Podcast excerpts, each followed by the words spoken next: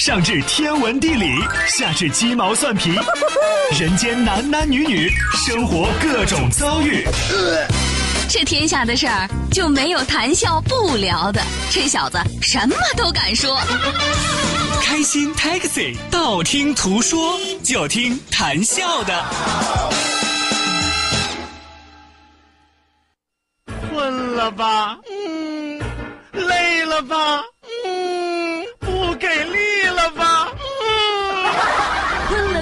给力了，就听谈笑呀，听开心 Taxi，道听途说。生活难免苦辣咸，谈笑陪你说甘甜。开心 Taxi，道听途说。FM 九十二点六，谈笑为你而说。I got fire under my feet, and I feel it in my heartbeat. Oh, you can put out these flames, you can keep it down in my seat. I got fire under my feet,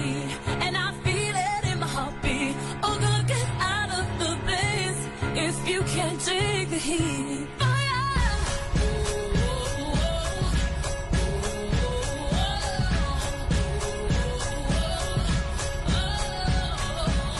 I tripped and I stumbled, watch my world crumble. 说南来的、北往的、哈尔滨的、香港的，只要您来过青岛的，就无人不知、无人不晓。活力九二六的谭笑笑，那真是电视里边看他蹦丑跳，hiphop 里边美食还环绕。就算是您折腾的浑身上下不舒服，嘿，九二六的谈笑还能帮你寻医又问药。子曰：“东南西北齐为伍，吃喝玩乐乐压轴啊！”今天谈笑给您扮演的就是万金油。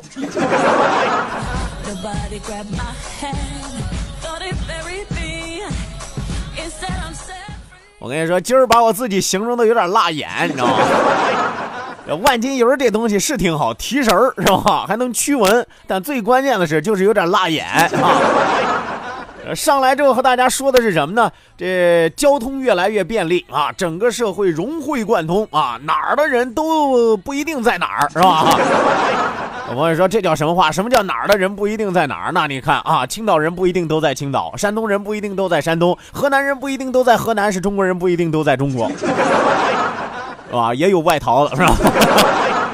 是吧？所以说啊，这哪儿的人不一定在哪儿，南来的北往的，哎，不管您是从哪儿来的，不管您是哈尔滨的、香港的、新加坡的、香港的，您是澳门的、香港的、台湾的、香港的，我跟你说，咋都离不开香港，它押韵是吧？啊，你听南来的北往的，哈尔滨的、香港的；南来的北往的，新加坡的、香港的；南来的北往的，澳门和香港的，是吧？要不说押韵就值了钱了啊！所以说，不管您是从哪儿来的，但凡能听到我们的节目，只要您来到过青岛，那您肯定无人不知，无人不晓。哎，知晓的是什么呢？活力九二六有个人叫谭笑笑。我跟你说，多了不用说啊，你就在青岛待过三天以上，你要是没有听过我的大名，那说明你肯定挺忙的。是吧？你要但凡闲点你能不知道我？我有多闲，你能不知道是吧？最关键是有朋友说，那为什么要知道你？嘿，这就出了句关键了啊！那真是电视里头看他是蹦丑跳，哎，什么意思呢？呃，看过这个电视的知道我还做电视节目是吧？做过很多类型的电视节目，什么音乐类节目呀、情感类节目呀，是吧？包括这个脱口秀节目呀，甚至曾经以前我还做过这个小孩类节目，万恶的儿童类节目。哎，有朋友说，谭笑为什么说这个儿童节目是万恶的？是你们那么好的孩子，那么天真无邪的孩子，上了电视非得把人家弄的啊，按照导演的脚本走。你说万恶不万恶？扼杀天性了还不万恶啊？啊，当然现在我只做脱口秀节目啊，就是不把人教着往好道上走，是吧？这就是电视里头看他蹦丑跳，hiphop 里边美食很环绕，是吧？啊，咱知道啊，咱这节目里边的音乐动不动就出来黑怕是吧？各种音乐风格融会贯通，和大家说的呢不单单柴米油盐酱醋茶，也和大家说的是生活里边的酸甜苦辣咸。当然了，中午头的时候和大家偶尔流露一点美味的食谱，也是我们的哎工作任务。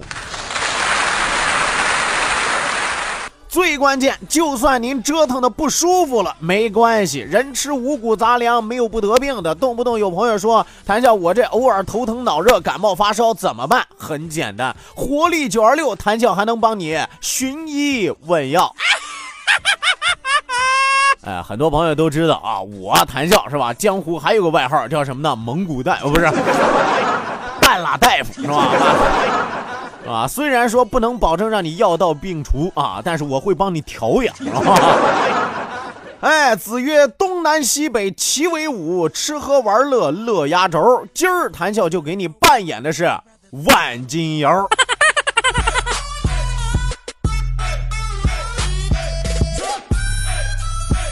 好的呢，收音机前的听众朋友，欢迎您准时走进活力九二六啊！这一时段是谭笑为您送出的开心 taxi，道听途说娱乐脱口秀，我就是万金油谭笑笑。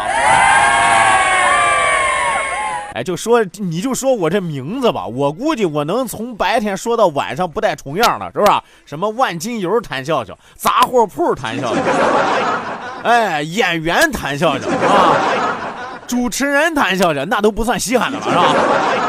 哎呦，我我有时候我都觉得啊，我到底不会什么呢？不会吹。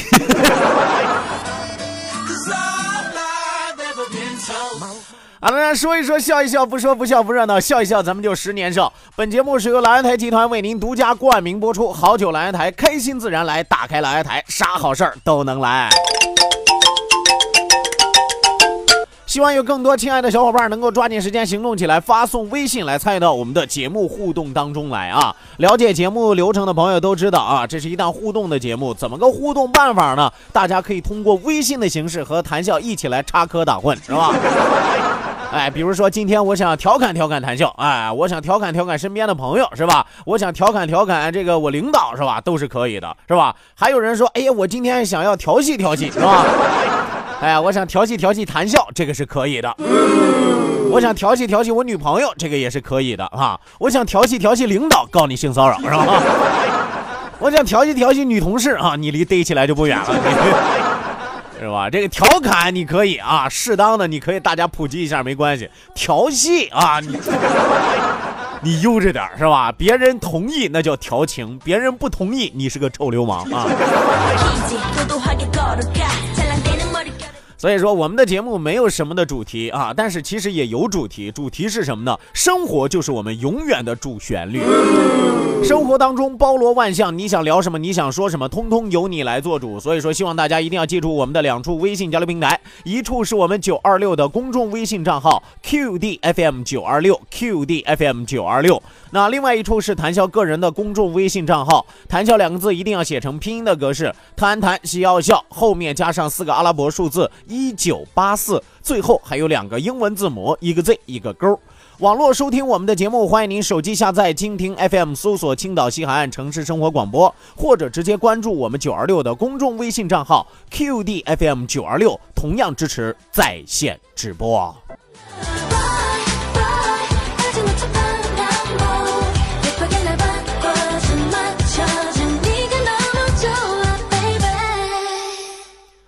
好了，那啊，咱们今天继续救死扶伤，是吧？啊，谭笑说过啊，这平时你要是有个头疼脑热的话，谭笑可以帮你寻医问药啊。但是到了关键的时候，都可以伤筋动骨了呢，我也可以帮着你尝试着啊，帮你寻风寻高手，是吧？访名医，是吧？但是有的时候，你说都快伤害性命了，那就只能谭笑亲自出马了，是吧？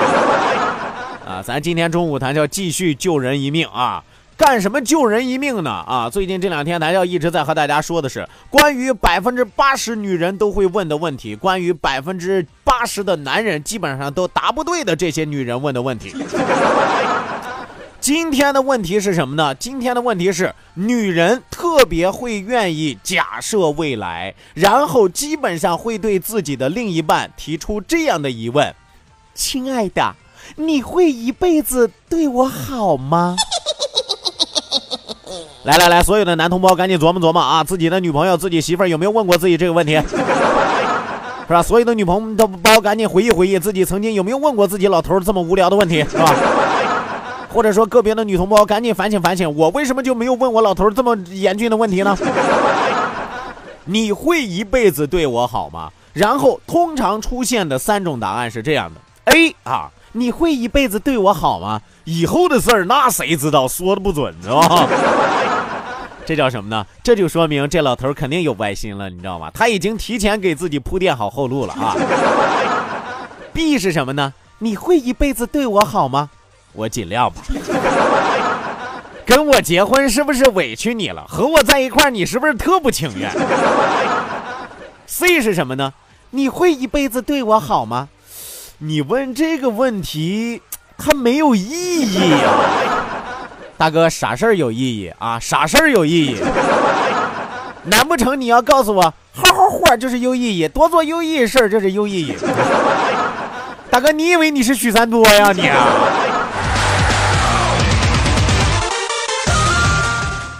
所以说，如果你想和你的媳妇儿和你的女朋友闹分手的话，彻底和她打算老死不相往来的话，那我可以告诉你一个更狠的分手答案。分手的标准答案是什么呢？你会一辈子对我好吗？哼，那就要看你表现了，看你把我伺候的好不好。你要是伺候我伺候的好，那我就陪你走到死。哎，我一定把你伺候到死，是吧？你要是伺候我伺候的不好，我分分钟就让你死，是吧？哎呀，这是找了个杀人犯呀，这是 禽兽，是吧？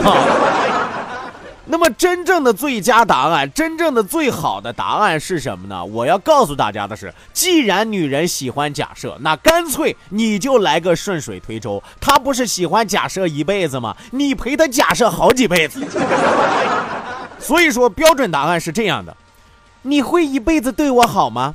不会，是吧？女的听完了之后说啥不会？你咋回答这么直接？你不爱我？不是，因为一辈子太短了，下辈子、下下辈子、下下下辈子、下下下下下辈子，我都会对你好的，我都会好好爱你的，我要永远和你在一起。哪怕再下下下辈子变成猫变成狗，我也要在你身边当你的宠物。怎么样啊？怎么样？你都不单单愿意给他当牛做马了，你都愿意当他身边的那只小羊了，宁愿他拿着细细的皮鞭不断轻轻打在你的身上。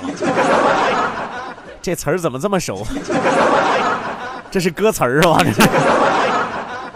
所以说这叫什么呢？这就叫就坡下驴。哎，既然女人愿意想象，女女人愿意假设下辈子的事儿，那你就陪着她。什么下辈子、下下辈子都是咱俩，再下下下辈子还是咱俩。哎，咱俩就算是绑定了。哎，你离不开我，我离不开你，是吧？即使有一天我没有幻化成人，我做猫做狗，哎，我都得在你怀里，是吧？说这么能说会道的男人，听笑哥一句话啊，赶紧和他分手。估计不是我徒弟，就是阅女无数。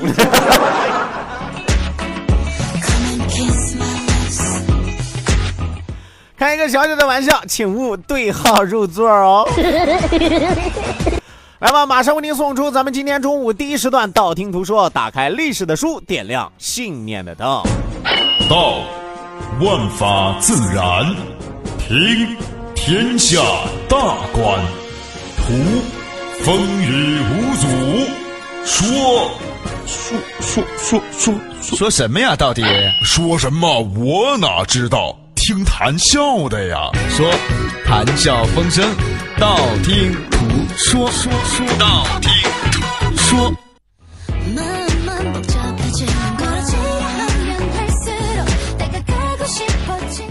好的，那今天中午的道听途说环节，谈笑继续为您盘点的是中国历史上的十大悲剧。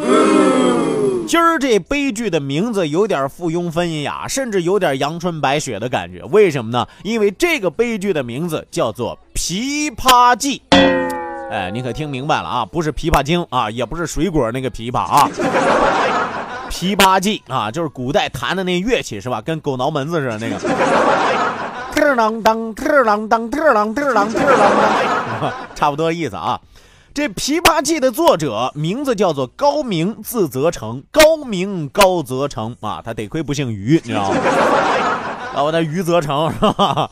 号菜根道人啊，是今天浙江瑞安人。他的生年大约在一三零五年前后，而他的卒年有元末说和明初说两种说法。那么元末说是什么意思呢？元末说认为他死于一三五九年。而明初的说法认为他卒于朱元璋开国以后啊，所以说这哥们死两回是吧？到底哪回是真死，哪回是假死，现在不得而知。高明四十岁左右中了进士，在杭州等地做过小官儿后来隐居在宁波城东的呃月社镇。哎，《琵琶记》就是在这个时期他撰写而成。我们说，《琵琶记》被称作传奇之祖，是中国古代戏曲当中的一部经典名著。哎，与当时最具有影响的四大南戏并称为五大传奇。哎，除了《琵琶记》之外，还有哪四部呢？一个叫《金钗记》，一个叫《白兔记》，一个叫《杀狗记》，还有一个叫《拜月亭记》。《拜月亭记》咱们讲过的啊，那几个什么兔子狗啊，咱没说过是吧？所以说，《金钗记》《白兔记》《杀狗记》《拜月亭记》外带《琵琶记》，并称五大传奇。我们说，那《琵琶记》到底讲了个什么故事呢？《琵琶记》改编自民间的南戏《赵真女》，哎，当然还有更早时期还有金院本的叫蔡伯喈啊，蔡伯喈就是《琵琶记》当中的男主角。所以说，这个故事讲的基本上说，书生蔡伯喈和赵五娘新婚不久啊。说这读书人蔡伯喈呀，娶了媳妇了，他媳妇叫赵五娘。恰巧这个时候，朝廷开始开科取士，说白了就是国家发出了考公务员的通告。哎，蔡伯喈呢？蔡伯喈一看父母年事已高，欲辞世留在家中，说我不考试了。为什么呢？父母在我不远行，是吧？我爸妈年纪都高了。古代出去科考，那一走就是三年五载，他不像现在，你说我坐个高铁唰就到了，是吧？我我第二天就回来了，实在不行还有四 G 网络可以跟爹妈网络视频，是吧？那时候不行啊，那时候要出门又是步行又是坐马车，是吧？那太太慢了啊，所以说自己就想留在家中服侍父母。但是他爹不从，哎，邻居张大公也在旁边劝说，说好容易碰上开科取士这么好的机会，你作为一个读书人，你怎么能够不去呢？是吧？功名这是你一辈子追求的呀，是吧？古代人就是这样，所以说蔡伯喈只好告别了父亲，告别了媳妇儿，是赴京赶考，应试及第，喜中状元。哎，考中了状元郎了啊，了得嘛，是吧？这高榜得中啊，一人得道，鸡犬升天。但问题就出在这个岔头上，说当朝的宰辅牛丞相有一个闺女没有婚配，所以说他就奉旨招新科状元为婿。哎，一看新来了个状元，挺好，我有个闺女还没嫁人呢，干脆郎才女貌，豺狼虎豹，就让他俩并了股，我看挺好。但蔡伯喈这时候说了：“说我父母年迈，在家无人照顾，需要回家尽孝。他想找这个理由，既辞官是又辞婚。可这个时候已经不由他了，牛丞相和皇帝坚决不答应，强迫他滞留在京城之内。那皇上说句话，你敢不听？别说皇上了，就一丞相，照样分分钟弄死你，是吧？”所以说，自伯喈离家之后啊，自伯喈离家之后，陈留连年遭遇旱灾，就是他他们家里遭了大旱了。五娘任劳任怨，他媳妇儿在家任劳任怨，服侍公公婆婆，让公公婆婆吃大米饭，自己则背着公公婆婆私下是吃糠咽菜。哎呦，吃的那个糙啊！婆婆知道之后，一时痛悔过甚而亡，心疼儿媳妇儿一心疼，加上儿子不在身边，嘎嘣儿背过去死了。而蔡公呢，最后活活饿死了。那么，即使你说我把吃的东西都省下来给公公婆婆，那早晚也有这油尽灯枯的时候，是吧？家里没有粮食了嘛，大旱之年上哪找粮食？所以说他公公也饿死了。哎。公公婆婆都走了之后，哎，这五娘祝发卖葬。什么叫祝发卖卖葬呢？就是说把头发剪了，哎，古代的女子留平头，你知道吧？长头发剪了卖了之后，哎，把这爹娘给葬了。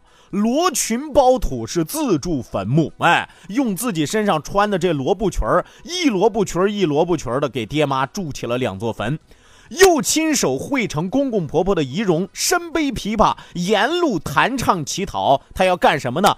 进京寻夫。哎，我得找我老头儿去啊，是吧？我公婆都死了，是吧？我得找我老头儿去。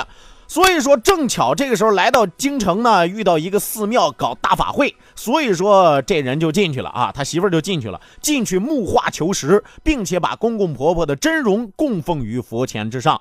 恰巧自己的伯街来寺中烧香，祈祷父母路上平安。等见到父母真容的时候，这伯杰没多想，拿回府中挂在书房之内，他就以为是巧合而已。那么五娘寻至牛府，结果遇上了伯杰的另外的媳妇儿，谁呢？牛氏，丞相他闺女。哎，这牛氏，你别看出自高门大院，但是特别善解人人意。了解了一来二去之后，哎呦，劝自己的父亲，自己的父亲也同意了，是吧？所以说，伯杰携着俩媳妇儿，一赵氏一牛氏，回到故里安葬爹娘。这就是《琵琶记》，听起来有点悲，但好在大团圆结局。